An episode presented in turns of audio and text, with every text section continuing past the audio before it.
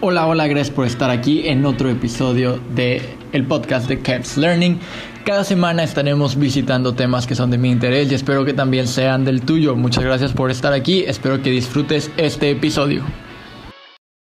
Bienvenidos al primer capítulo y dentro de este capítulo voy a hablar sobre una concepción errónea que creo que tenemos muchas veces, principalmente los emprendedores o dueños de negocios, y es que creemos que las redes sociales lo son todo. Y claro que son redes importantes y una manera muy concreta de poder llegar a quienes a quienes queremos conectar. Porque si lo piensas bien, cada vez pensamos más que es aquí donde está la gente y no estamos tan equivocados. ¿Ok? Si, si lo vemos incluso en nuestra casa, ya vemos a todo el mundo en el celular y, y no hay no hay mucho donde hacerle, ¿no? O sea, estamos viendo la tele y estamos con el celular viendo eh, Facebook. Principalmente me atrevería a decir que en México Facebook es nuestra red social preferida. Algunos que leen Twitter pues están ahí eh, y ya cuando, cuando hay tiempo para hacer otra cosa, bueno, o al menos en mi caso, que puedo dedicarme a, a ver eh, Instagram y, y TikTok y creo que soy de las pocas personas que aún le dedica tiempo a YouTube Ah, eso, es, eso es lo que hago. Y em, la, la principal dificultad que yo creo que tenemos a la hora de pensar en promocionarnos en redes sociales es que nos olvidamos de la misma palabra, de lo que va las redes sociales. una persona promedio, y te lo puedo asegurar a ti si eres emprendedor o quien sea que me estés viendo y te interesa como publicarte y promocionarte en redes sociales. Cuando tú estás viendo tu Facebook o la red social que quieras, lo último que quieres es ver una publicidad. Y sobre todo si es una publicidad un poco intrusiva o muchas veces cuando vemos tan claro que es publicidad, menos queremos comprar ese producto. No siempre es el caso, pero una publicidad pautada en, en cualquier red social por ejemplo, en, Twitter o en Facebook, que un poco rompen con lo que yo estoy tratando de ver en Facebook, que es lo que mis contactos están compartiendo, ¿no? O en Twitter, que estoy tratando de ponerme al día y me aparece un, un video patrocinado por alguna marca, que lo que hace es quitarle eh, poder a los creadores que están poniendo su esfuerzo y todo por hacer un buen contenido. Y Claro que es importante que estén eh, estas marcas, que tu marca entre dentro de, la, dentro de las redes sociales, pero hay muchas, muchas limitantes que son las que quiero abordar el, el día de hoy. Y creo que es interesante que dentro de este capítulo que, estás viendo, que estás oyendo, ah, hablemos de las limitantes, sí como algo que vencer eh, y como algo, como, como un reto, más que una, una limitante en sí misma. Me parece que, que ver las, las limitantes o las dificultades con esta óptica de algo que motiva para hacer algo nuevo, para crear um, algo disruptivo que llame la atención, es la óptica correcta para abordar el tema que hoy, hoy te quiero proponer. Y empezaremos, como les comentaba, yo creo que en, en, Facebook es el lugar en el que más fácil nos relacionamos y que al día de hoy sigue siendo importante, a pesar de que mucha gente cree que, que ha caído en desuso. Pero hablemos de Facebook, de este gigante de la comunicación, ¿no? una de las redes sociales que llegó a, a, romper el paradigma de lo que era el Internet en, en aquel momento, ¿no? de, de empezar a a formular esta llamada web 2.0, donde dejábamos de leer blogs, de ser consumidores de, sitios de noticias, de entrar a Google, a Yahoo y nada más escanear ah, algunas páginas, ¿no? Y, y, esperar que ahí estuviera toda la información y nosotros no formáramos parte de esto. Está más que dicho y se sabe más que suficiente hoy por hoy las redes sociales y el Internet lo generamos de las dos maneras, ¿no? No solo esperamos de las grandes corporaciones que nos, que nos indiquen hacia dónde tiene que ir la conversación, nosotros generamos la conversación. Y para empezar con las limitantes de Facebook, es una que es poco hablada, pero muy importante y en la que podemos caer mucho a la hora de hacer promociones, principalmente en algunos tipos de negocios que me atrevería a mencionar que, que cuentan con esto eh, como una limitante latente, ¿no? Eh, y la, la, primera limitación de la cual te quiero hablar es el uso de imágenes con texto. Y es bien difícil porque estamos en esta dicotomía de si mi imagen no lleva texto, la gente no va a leer el texto que pongo antes para saber de qué va la promoción, ¿no? Eh, entonces, ¿qué debo de hacer con el, con el texto que yo quiero brindar o proponer en, en, en las imágenes? Porque sigue siendo y mucho más en la, en la comunidad mexicana, y esto es un poco como de antropología, eh, los mexicanos no estamos acostumbrados a leer porque nuestra, las culturas de las que venimos, la cultura maya, la cultura azteca, se comunicaban o la manera en la cual se informaba la sociedad era a través de las estelas, ¿no? De las, eh, los códices y este tipo de, creaciones que eran puramente visuales, puramente gráficas, ¿no? No, no encontrábamos el, el, texto. Pero bueno, después de este un poco contexto social, antropológico, histórico, eh, tendemos a caer en eso, a llenar las imágenes, bueno, no llenar las imágenes de texto, porque creo que también no somos ingenuos y sabemos que una imagen llena de texto va a distraer o va a fastidiar al, al, público al que queremos llegar. Pero Facebook quiere evitar cualquier fatiga para sus usuarios, ¿no? Porque en el momento en el que un usuario empieza a ver una imagen con texto, puede ser eso decisivo para que deje en ese momento de ver la plataforma, ¿no? De usar esa red social. Entonces, manejar con mucho cuidado las imágenes con texto puede ayudar a que tu marca empiece a posicionarse mejor, tal vez de manera orgánica, porque una imagen, como dicen por ahí, vale más que mil palabras. Entonces, crear gráficos, eh, fotos y este tipo de contenido visual sin llenarlo de texto es una estrategia casi siempre ganadora y que el algoritmo de Facebook va a, apoyar ¿no? este tipo de imágenes. Eh, al día de hoy, a pesar de que vemos una tendencia hacia crear videos, Facebook se ha mantenido en un punto medio bastante acertado, a mi parecer. La siguiente limitante creo que la comparten en Facebook y Twitter y ya lo hablaremos más adelante, es la cantidad de información que se comparte. No hay manera de escapar de toda la información que recibimos y de todos los medios que nos llenan. Y como ya lo mencionaba, pues está la información social, tal cual. Todo lo que te está compartiendo tu tía, tu prima, tus amigos, esa es una cantidad de información que sigue um, priorizando Facebook, porque al final del día, como les comentaba, es una red social. Tenemos eso. Tenemos por otra parte los medios de comunicación que obviamente no se pueden quedar fuera de la ecuación. Entonces, ya tenemos la parte social, los medios de comunicación y luego entramos nosotros como emprendedores, como dueños de negocios, a querer estar ahí. Y por ejemplo, una de las estrategias más comunes y pues no hay, no hay de otra muchas veces es empezar compartiendo tu página o tu negocio a, tus amigos y, familiares, ¿no?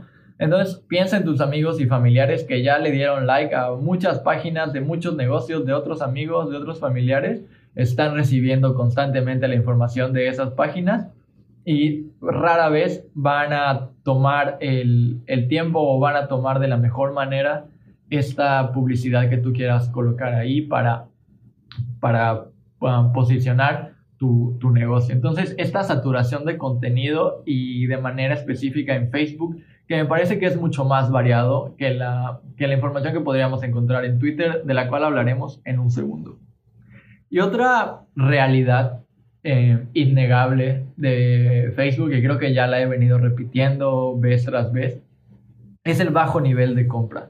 Y este bajo nivel de compra se da por el desgaste que puede sufrir el consumidor está recibiendo tantos anuncios, tantas estimulaciones, si lo quieren ver de alguna manera, tantos estímulos, es la palabra correcta, tantos estímulos de muchas marcas en, Facebook. Entonces, el bajo nivel de compra en Facebook es, es preocupante, si lo quieres ver de alguna manera, al momento de posicionar tu marca dentro de esta red social.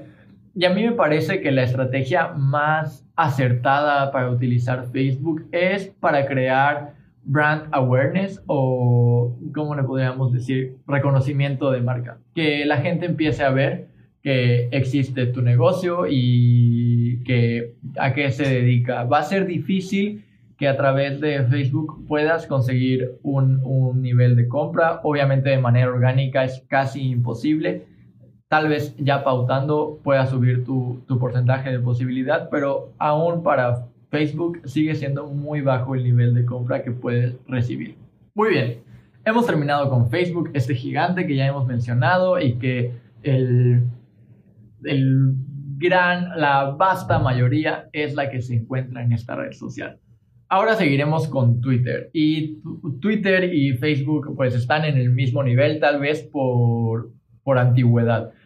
Pero al menos en México el nivel de relevancia o de alcance que tiene una sobre otra es arrollador. No, no, hay, no hay discusión en el poder que en, en el momento tiene Facebook. Pero ahora hablaremos de Twitter que desde su origen y un poco siendo fiel a su esencia de comunicar de manera inmediata, y concisa, la primera limitante e innegable es el número de caracteres. Cada vez ha ido subiendo, me parece que no ha cambiado mucho desde la última vez, son un poquito más de, de 200, pero este reto es muy importante para creadores de contenido y pues para las marcas, ¿no? O los negocios, porque tienes sola, solamente esa oportunidad para mandar un mensaje y para empezar a crear eh, comunicación concreta y asertiva con tu público. Y el, el, número de caracteres, pues no hay manera de negar que es muy difícil de, de posicionarse. Y si lo comparamos un poco con Facebook, que tenemos un gran espacio para crear el copy eh, que pueda acompañar la imagen, en Twitter es casi nulo la posibilidad que tenemos de generar un copy que pueda llegar a través de esta red social me atrevería a decir que el hecho de que tu marca o tu negocio esté en Twitter debe de ser aún más para establecer conexiones. Raramente va a servir para crear promociones. No digo que no pueda ser, pero como es una red social tan instantánea, tan concisa, no hay lugar para, para esconderse o para hacer grandes discursos, ¿no? Y ahora lo que han creado o querido implementar es el hecho de que desde el momento en el que tú redactas un, un tweet, te da la posibilidad de hacer un hilo. Y los hilos son todavía más un reto porque tienes que crear un buen primer tweet y que a lo largo del, del hilo puedas eh, mantener la atención de tu, de tu público. Entonces es, es difícil, pero como les decía, hay que ver estas limitantes un poco como una, un reto, una motivación a vencer y a saber cómo posicionarse. El siguiente punto, y híjole, me atrevería a decir que esto es casi exclusivo de Twitter, es el, el juzgado de las redes sociales. Y obviamente en, en Facebook, en Instagram, también se llega a dar ese tipo de conversación social sobre algunas, algunos errores que pueden cometer las marcas, etcétera, pero en, en, Twitter, como les decía, por su propia naturaleza tan ágil y tan participativa, puedes em, crear eh, esta facilidad de que te juzguen, ¿no? Y, y, no está mal, porque al final del día lo que te piden a ti como marca es un poco ser coherente, ser asertivo en todo lo que haces a nivel de comunicación entonces, este juzgado de las redes sociales es tan hábil y no se toma un descanso en, Twitter. El, número de tweets que se generan por minuto me parece que es avasallador. Avasallador. Avasallador. Me parece que es avasallador. Bueno, es un número como diría aquel meme, inimaginablemente enigmante, ¿no? es un número eh, al cual no se le puede hacer competencia, ¿no? Y, y, me parece que es justo, como les decía, por, por el tipo de comunicación que se da, ¿no? Es un poco cuando, cuando nace la, la red social, era como crear SMS, ¿no? Para los que nos tocó ver SMS. Eh, crear estos mensajes cortos y que puedan llegar a la otra persona de la manera más rápida. Incluso durante un buen rato, cuando empezaba Twitter, era casi que para recibir noticias, ¿no? Mm, difícilmente había una interacción entre, entre usuarios, pero como ha evolucionado la misma red social y todos los cambios que tal vez ahorita empecemos a ver con, el, con la adquisición de Elon Musk, habrá que estar pendientes de, de los retos que esto pueda, pueda eh, implicar. Y bueno, el inigualable reto de la, del exceso de la información, ¿no? De la infoxicación. El, el, el número de tweets, como les decía, es grandísimo. No hay manera de hacerle competencia. Entonces, si en Facebook, que ya de por sí, como les comentaba, hay un montón de información viniendo de todos lados, en Twitter hay aún más y por la agilidad en la que se dispersan los mensajes. Eh, el, exceso de información y perderte en, Twitter es, es grandísimo y hacer un tweet viral y que prevalezca y que genere conversación, híjole, aún más difícil. Pero como les decía, es un reto para, para todas las marcas y un poco también lo que quiero que te lleves de este, de este episodio es pensar en tu estrategia, en dónde vale la pena estar porque al final hablaremos un poco también de los públicos y todo este tema de, la segmentación, pero hay que escoger sus batallas, como dirían por ahí. Muy bien, y ahora, ah, last but not least, eh, no menos importante, eh, Instagram. Eh, Instagram, como ya sabemos, fue adquirido por, por Facebook, ahora llamado Meta, y cada vez ha ido evolucionando. En, en, un siguiente post les hablaré un poco más sobre los cambios que ha ido teniendo Instagram y hacia dónde se dirige hoy por hoy. Pero en la base, Instagram se ha mantenido como una red social de imágenes, ¿no? De este, este término de Insta-worthy, ¿no? que valga la pena publicarlo en Instagram, que yo le dé a mis clientes una experiencia que valga la pena publicar en Instagram. Como ustedes han visto casi en todos lados, esta moda de los letreros de neón fue para crear un lugar donde se puedan tomar fotos de Instagram. Y entonces todo el mundo va a estos restaurantes y se toma la foto de Instagram, ¿no? En Tulum está la famosa escultura abriéndose el pecho y todo el mundo va a tomarse esa foto en Instagram y entonces todo el mundo empieza a hablar de eso.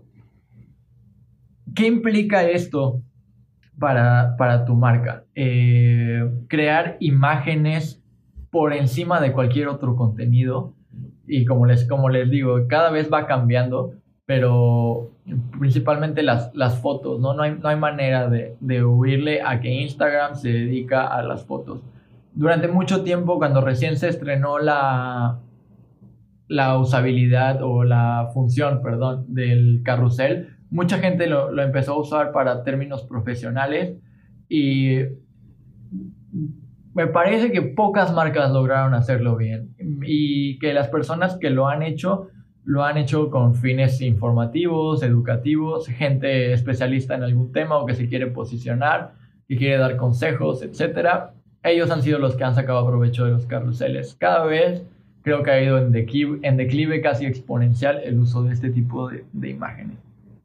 Y como marca, eh, también involucra un reto, ¿no? Imagínate tu negocio, el que sea el que te dediques, por ejemplo, un negocio de comida bastante fácil, ¿no? De montar una foto bonita y, y subirla. Pero, por ejemplo, si tienes una ferretería, difícilmente vas a poner muy bonito un tinaco o un grifo. Va a ser difícil, no imposible, pero como les mencionaba antes, hay que escoger las batallas. Hay que saber dónde vamos a estar y cómo vamos a usar esa red social donde nos vamos a encontrar. El siguiente punto es el algoritmo que tiene Instagram. De por sí, cada red social tiene su propio algoritmo que beneficia a unas y a otras cosas pero el algoritmo de Instagram sigue siendo un gran signo de interrogación, un misterio para resolver de todos los community managers. Muchos especialistas siguen eh, intentando entenderlo. Y este algoritmo, eh, conforme cambia la, la, plataforma, que cada vez cambiará más rápido, eh, va a ser más difícil de mantenerle el paso, ¿no? Entonces, el, algoritmo de Instagram debe ser algo que, te dediques a estudiarlo, que contrates a alguien que sea especialista en, manejar Instagram, porque pues, no es una tarea fácil y es, me parece que aún más complicada que, Facebook. Pero bueno, como les comentaba, to, todas estas limitaciones o limitantes son principalmente un reto a vencer como marca, como negocio.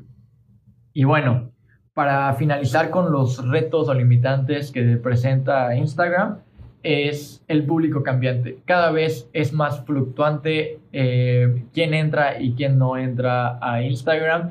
¿Por qué? Por, por su naturaleza, para empezar, como todo lo que ya hemos hablado, y por el cambiante panorama tecnológico que hay, ¿no? O sea, por ejemplo, ahora se ha vuelto muy popular la plataforma de TikTok, ¿no? y Instagram sigue intentando hacerle competencia a, este tipo de, de, contenido, de plataforma. Entonces, eh, por eso se vienen los cambios que hablaremos después en, en, otro capítulo o en mi blog. Los cambios que vienen en Instagram son para intentar colocar el video, hacer una plataforma de video. Y esto eh, competirá directamente con TikTok. Me atrevería a decir que es casi por eso que Instagram está tendiendo hacia esta hacia este punto de crear una plataforma que posicione el contenido en video. Y entonces, ¿quién se queda en Instagram, no? Y los que nos quedamos en Instagram, los contados, son la gente que ya ha construido una, una plataforma ahí, es decir, una gente que ya tiene bastantes seguidores, que ha descubierto cómo sacarle el máximo provecho a nivel comercial, a nivel personal, a, la red social me atrevería a decir que esta generación que estamos atrapados en el tiempo de los 90 a los 2000, estamos como ahí un poco en el limbo de muchas redes sociales y hemos decidido quedarnos en, en Instagram. Y bueno, ya la gente que es del 2000 para arriba cada vez va cambiando más qué redes sociales usan, ¿no? Entonces, como siempre y en todos los sentidos y en todas las campañas y en toda decisión que tomes como emprendedor o en tu negocio, tienes que saber para quién es esa estrategia, esa plataforma de comunicación, a quién le vas a dedicar ese tiempo, ese dinero para que le saques el mayor provecho. Pero bueno, esto ha sido todo por, por este primer episodio. Espero que te lleves algunas cosas importantes, algo que puedas rescatar me encantaría leerte en YouTube abajo y si estás en Spotify puedes ir a mi blog donde también estará el, el artículo escrito sobre este tema y un poco más em, desglosado todo lo que aquí a grandes rasgos te he platicado. Muchas gracias por escucharme, por ver